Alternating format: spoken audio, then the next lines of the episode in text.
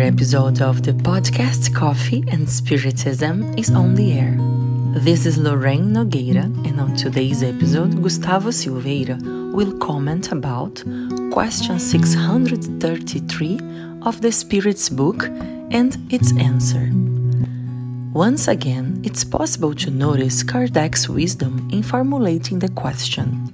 In his words, we cannot apply the rule of good and evil, what we might call reciprocity and solidarity, to the personal conduct of human beings in relation to themselves.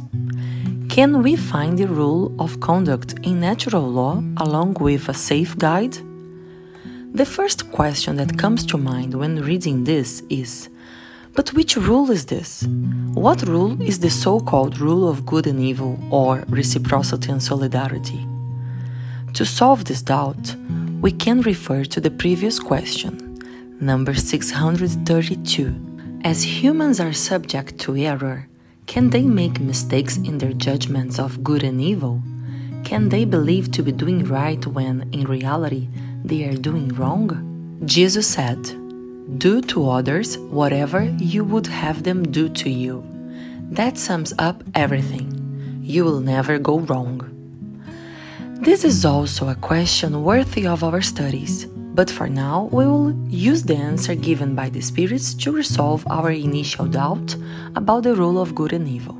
This rule that Kardec refers to is precisely what the spirits informed in question 632 when Jesus said, Do to others whatever you would have them do to you.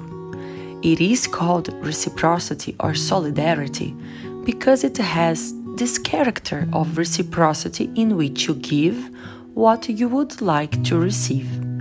In this case, the spirits are saying that the speech of Jesus dictates ethics, what is good and what isn't. Evidently, in order to fully understand this speech of Jesus, as well as the answer to the question 632, it is essential that we remember that if Christ said, Do to others whatever you would have them do to you, he also said, Love one another as I have loved you. There is no way to dissociate these two lines when it comes to Christian ethics. Anyone who sincerely takes these two lines into account, even if being proud, selfish, and driven by personal interest, will be able to make good decisions because the law of God is in our conscience. We just need to be willing to consult it. However, Kardec goes even further. Jesus' speech applies when there is another in the situation.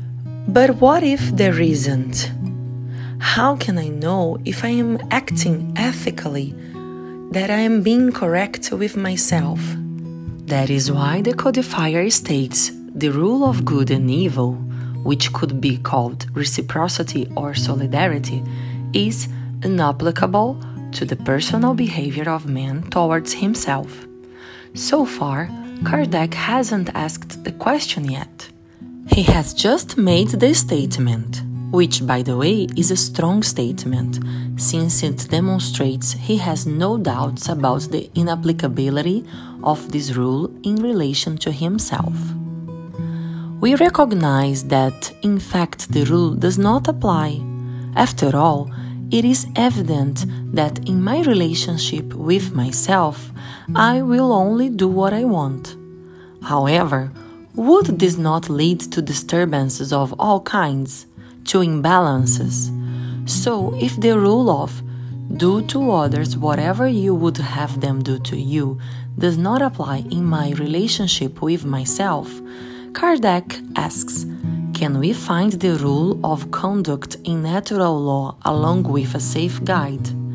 The question is based on another one, number 614. In that question, the following was proposed What is natural law? And the spirits replied Natural law is God's law. It alone ensures the happiness of human beings. It shows them what they should or should not do, and that they only suffer when they deviate from it. Well, if the natural law is God's law and it's the only true one for our happiness, then there must exist in it the answer to all of our doubts. If that is what tells us what we should or not do, then all we need is to rely on it when looking for the answers to our philosophical, social, personal, or spiritual questions. Of course, we will find the answers according to our intellectual capacity. But even in this case, it is quite possible that the answers will satisfy us momentarily.